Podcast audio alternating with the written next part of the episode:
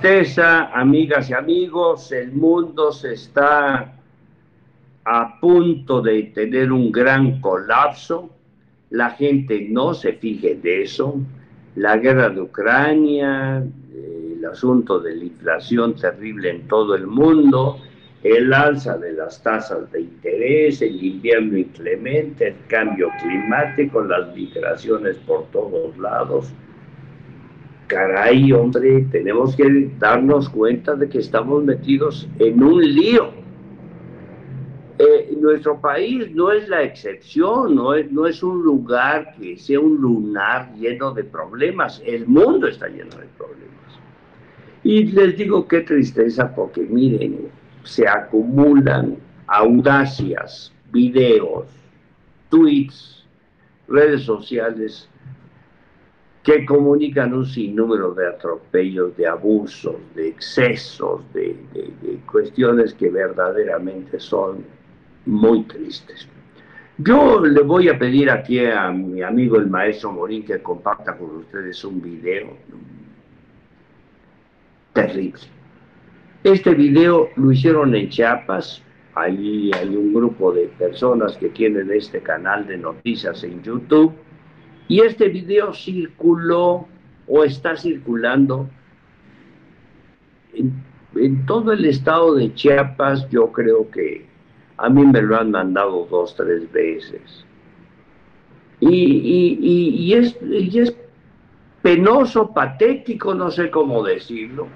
Denuncian ahí una serie de corruptelas durante el gobierno del señor Velasco, que es actualmente senador es la segunda vez que senador.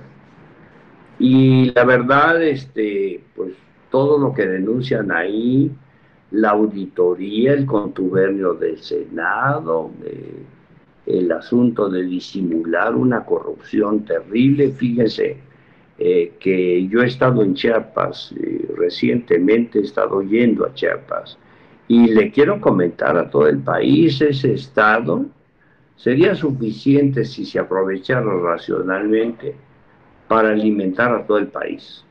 Vean, tiene energía, tiene generación de presas majestuosas, enormes, electricidad, tiene petróleo, tiene gas natural, tiene agua en abundancia, tiene el río Grijalva y el río Usumacinta, los más grandes de México, por si fuera poco, en la zona del Soconusco van a desembocar al mar 16, 17 ríos extraordinarios. Tiene tierras fértiles, tiene lugares de gran importancia turística, tiene incontables hectáreas sembradas de productos de mango ataulfo, tiene café, cacao, plátano, caña de azúcar, etc. Y vean, a nadie le importa eso. La gente vive del comercio y del dinero que manda la federación. A manos llenas que lo disfrutan los empleados, los burócratas del gobierno federal. No hay más.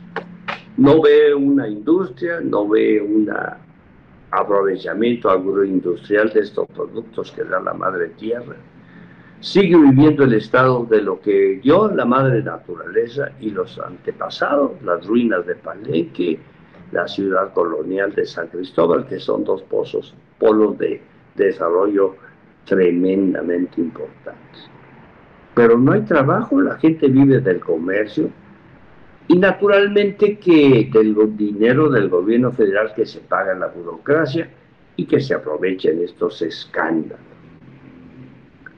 Por eso yo creo que la gente tendría que pensar ya en, darle la vuelta a la página de este sistema de partidos que no ha dado los resultados que nosotros pensábamos. No da resultados, no funciona. ¿Por qué seguir con esos partidos? Porque es, un karma el que no se del que no se puede salir.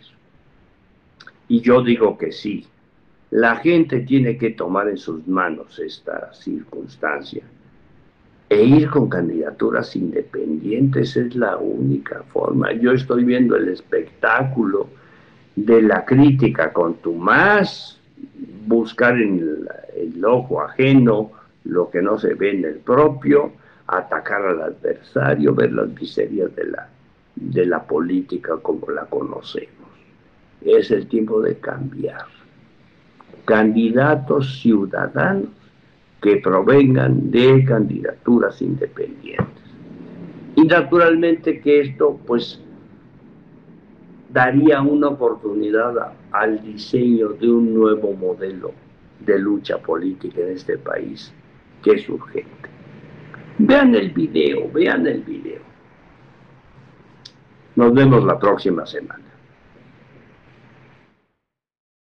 Mil millones de pesos se escaparon del erario de Chiapas en efectivo y a bordo de camionetas blindadas. En el 2018, el último año del gobierno de Manuel Velasco, hoy senador por el Partido Verde, hicieron perdedizos cheques, camionetas de valores y aumentaron las empresas fantasma. Para lograr esta operación fue necesario primero emitir facturas millonarias a empresas que claramente no existían, con prestanombres que figuraban como dueños de dichas empresas, pero que en realidad no eran más que empleados de limpieza o comerciantes de bajos recursos que vivían en comunidades marginadas estas empresas de papel triangularon el dinero de los chiapanecos a otras empresas, que fueron poco a poco sacando todo el dinero en efectivo. Incluso algunas empresas de traslado de valores colaboraron para después convertirse en cómplices. El destino del efectivo fue dudoso. Hasta la fecha, el gobernador aún se encuentra cómodamente en funciones como senador. Aunque se sabe lo siguiente. En 2018, tres dependencias del Estado, Seguridad, Desarrollo Social y Empoderamiento de la Mujer, pagaron facturas millonarias a tres de estas empresas falsas. Una de ellas, comercializadora TGZ, recibió 813 millones de pesos provenientes de las tres dependencias. Aunado a esto, la Secretaría de Desarrollo Social transfirió 174 millones a otra empresa que presuntamente recibía mucho más dinero que las otras. Estas compañías inexistentes triangularon el dinero del erario a otras empresas encargadas de sacar en efectivo esas transferencias.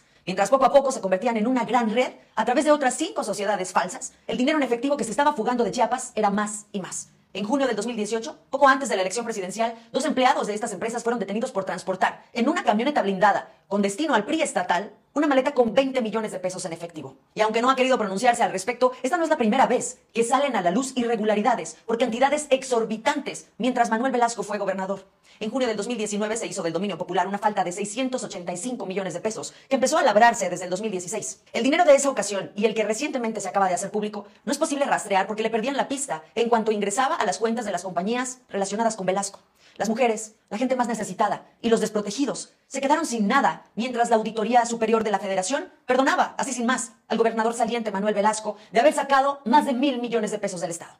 Con ese dinero se pudo haber empoderado a más de 300 mil madres solteras a través de las tarjetas monedero, de inscripciones al Seguro Popular, con pláticas y talleres para que puedan aprender oficios. Fue una burla para los chiapanecos cuando la Auditoría Superior de la Federación exhibió contratos asignados a 26 empresas con el concepto de gastos en servicios de mariachi y payasos, animadores para eventos.